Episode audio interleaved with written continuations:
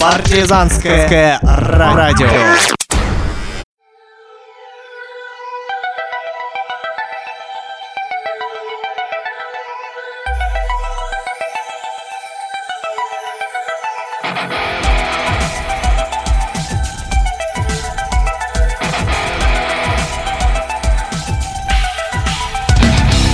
Хохенблок.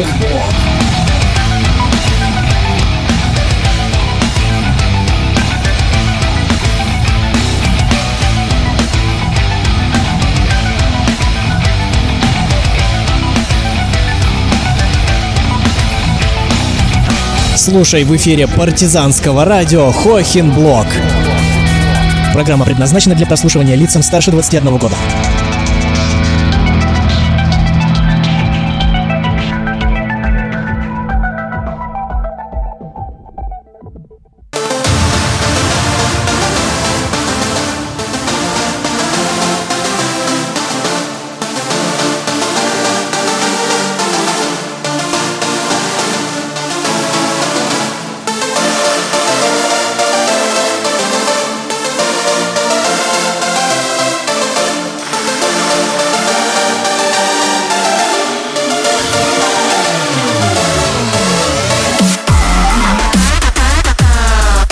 Ну что, всех поздравляю, приплыли.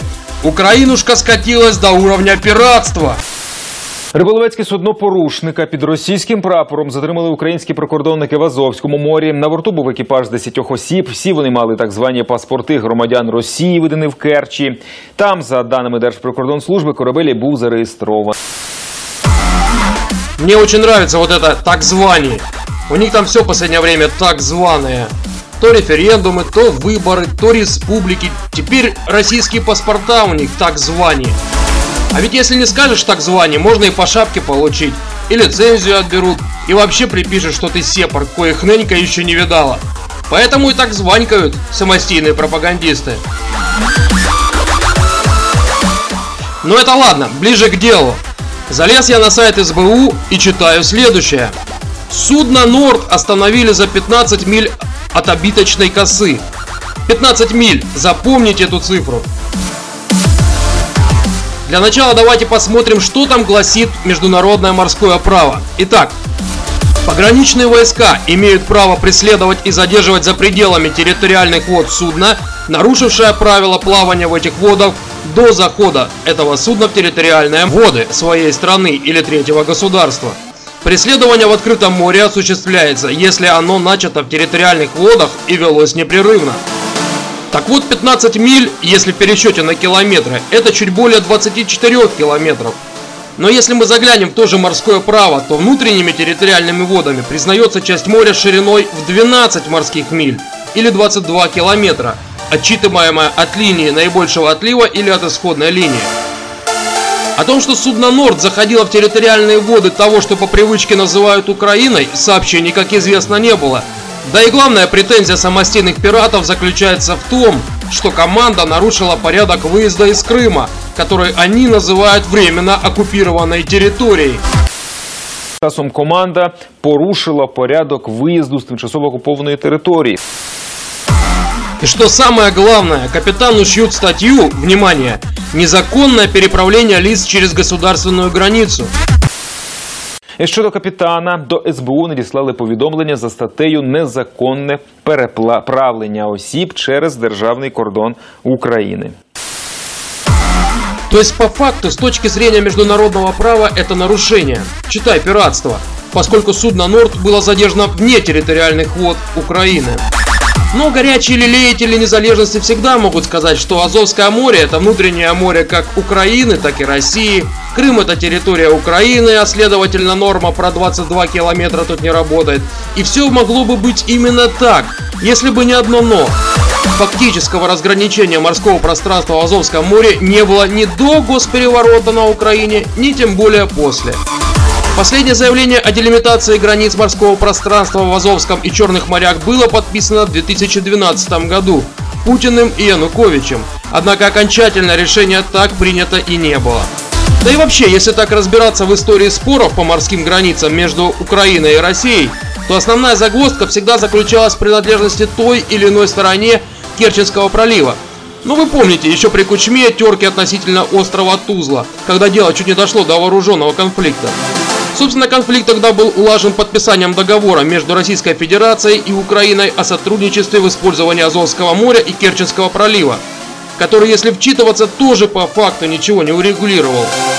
Собственно, из всего того договора надо обратить внимание на две вещи. Первое. Это статья номер один, где декларативно говорилось, что Азовское море и Керченский пролив исторически являются внутренними водами Российской Федерации и Украины и о том, что Азовское море разграничивается линией государственной границы в соответствии с соглашением между сторонами. Соглашением, которое должно было последовать, но не последовало.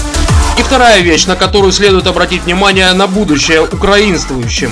Это преамбула этого договора, где сам договор был заключен, руководствуясь положениями договора о дружбе, сотрудничестве и партнерстве между Российской Федерацией и Украиной от 31 мая 1997 года, того самого действия которого заканчивается в этом году, и который хотят разорвать, судя по заявлениям, как в России, так и на Украине. Дождемся осени, будет интересно. И если обе стороны отмолчатся, то действие этого договора продлится еще на 10 лет автоматически и соответственно принесет обоим сторонам много новой же поболи. Примечательно, что договор о сотрудничестве и использовании Азовского моря при написании руководствовался еще одним договором между Российской Федерацией и Украиной о российской-украинской государственной границе от 28 января 2003 года, где в статье 5 черным по белому написано, что урегулирование вопросов, относящихся к смежным морским пространствам, осуществляется по соглашению между договаривающимися сторонами в соответствии с международным правом. И снова, как видим, эти соглашения, которые так и не случились. Таким образом, имеем три ратифицированных договора и так и не свершившихся соглашения. Собственно, сами переговоры по разграничению Азово-Керченской акватории были официально завершены 11 июля 2012 года. В официальном документе Янукович и Путин по сути декларативно озвучили некоторые положения договора о сотрудничестве в использовании Азовского моря. Однако до соглашения так дело и не дошло. Давайте послушаем Лаврова, который это и подтвердил во время своего выступления в МГИМО 1 сентября 2012 года. Я хотела спросить, Погромче. как вы считаете, э, какие геополитические последствия для России может иметь передача Тузлинской косы Украине? Передача что? Тузлинской косы. Вы знаете, этот вопрос, который был достаточно острым, э, я не помню, лет 8 что ли назад, даже больше. Но а, ведь недавно был подписан какой-то указ. Ничего не, ничего не подписано, ничего, к сожалению, не подписано. Мы с нашими украинскими коллегами ведем переговоры о том, как э, решить э, проблемы акваторий Азовского моря Керченского пролива и Черного моря. Все эти проблемы взаимосвязаны, переговоры идут, есть принципиальное понимание по некоторым аспектам этих, этих переговоров, но окончательной договоренности пока нет. Уверен, что интересы Российской Федерации будут полностью обеспечены. Собственно, на этом все. Через год случился Мудан, а еще через год Крым ушел в Россию вместе с Тузлой и Керченским проливом, автоматически разрешив как минимум половину проблематики данных соглашений, но так и не делимитизировав границы ни в Черном, ни в Азовском морях. Таким образом, единственная норма, которая работает на данный момент, это те самые 15 миль, или 22,2, если точнее, километра прибрежной зоны, определяющиеся границами государств в любых морях и океанах согласно международному морскому праву, которое и было нарушено останками Украины. Соответственно, и шить капитану незаконное переправление лиц через государственную границу – это бред сивой кобылы. Можно отталкиваться от права собственности на судно, от мифических запретов на работу Керченского порта, откуда вышло это судно, что угодно. Но уж точно не незаконное пересечение границы, поскольку границы как таковой не существует ни фактически, ни на бумаге. И при этом даже не важно, чей Крым, поскольку не определена его морская граница. Но дальше больше. Незалежные пираты предложили экипажу отказаться от российского гражданства в обмен на свободу. Послушаем капитана корабля Владимира Горбину еще с первого дня нашего, когда мы оказались в этой ситуации. Из уст украинских пограничников значит, звучало такое высказывание, что при наличии у нас, ну, если каким-то волшебным образом там родственники, смогут нам сюда передать старые украинские паспорта, которые у нас были до 2014 года, то эта проблема моментально решится, и вы все окажетесь дома, никаких препятствий чиниться не будет. Когда уже они увидели, что паспортов нет, они продолжали настаивать, задавать вопросы, ну что там родственники и так они передадут, что вы сами тянете время. В принципе, по большому счету, вы это по вашей вине вы здесь находитесь. У них все дело производства, и все изначально эта акция строилась на том, что это провокация вся изначально начиналась, когда они думали, чтобы осветить это о том, что мы имеем гражданство Украины.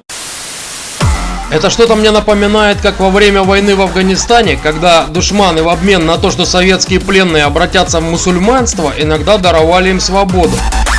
Или вот из свеженького. Сидящим в заключении пакистанским христианам, обвиненным в линчевании двух человек, причастных к организации взрывов в христианских храмах, службой государственного прокурора была обещана амнистия, если они откажутся от своей веры и обратятся в ислам. То есть я правильно понимаю, что Украина постепенно перенимает передовой опыт исламских радикалов? Учитывая то, что они своровали двух граждан России в прошлом году на границе с Крымом, это дело поставлено у них на поток. Ну и потом, как сказал капитан корабля, основной целью этой провокации было засветить, что у крымчан на руках два паспорта, а потом предъявить этот факт общественности. Тогда тем более непонятно, при чем тут незаконное пересечение границы, если для Украины Крым украинский. На мой взгляд, ситуация выглядит совершенно иначе. Киевская банда попросту дала установку на захват заложников граждан России под любым предлогом и как можно больше. Всех этих людей они намереваются впоследствии обменять на украинских террористов, осужденных и находящихся в российских тюрьмах. И надо сказать, наблюдая ответную реакцию России на то, что происходит, а вернее отсутствие этой реакции, странно, что число заложников с российскими паспортами на Украине не перевалило за сотню. Или уже перевалило, а мы просто за лавровскими озабоченностями и не заметили.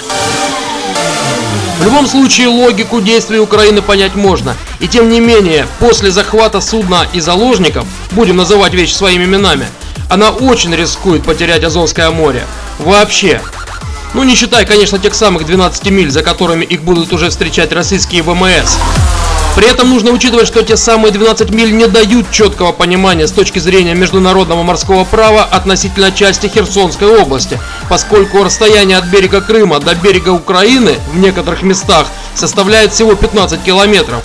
Что уж говорить о западной части Азовского побережья, где границы с Россией у Украины нет уже 4 года, а небольшой клочок территории от Новоазовска до Широкина надежно контролирует Донецкая Народная Республика и даже имеет определенный успех, подбив два украинских катера, один из которых затонул. Впрочем, вольно плавать в маленькой лужице, в которую себя очень старается загнать Украина, тоже опасно. Так, 7 июня 2015 года был потерян скоростной катер проекта UMS-1000, подорвавшийся на собственных минах. Короче говоря, пора уже России ставить на место охуевших желтоблакитных ублюдков. Да и территориальные приобретения в виде полноценного морского контроля за Азовской акваторией не помешают. А там, глядишь, и Мариуполь станет бесполезной обузой на шее бандеровского недогосударства.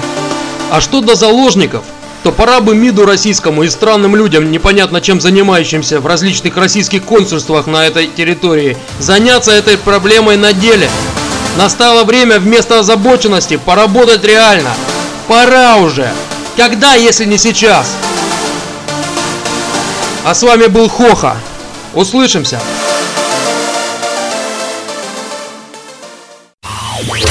Партизанское радио.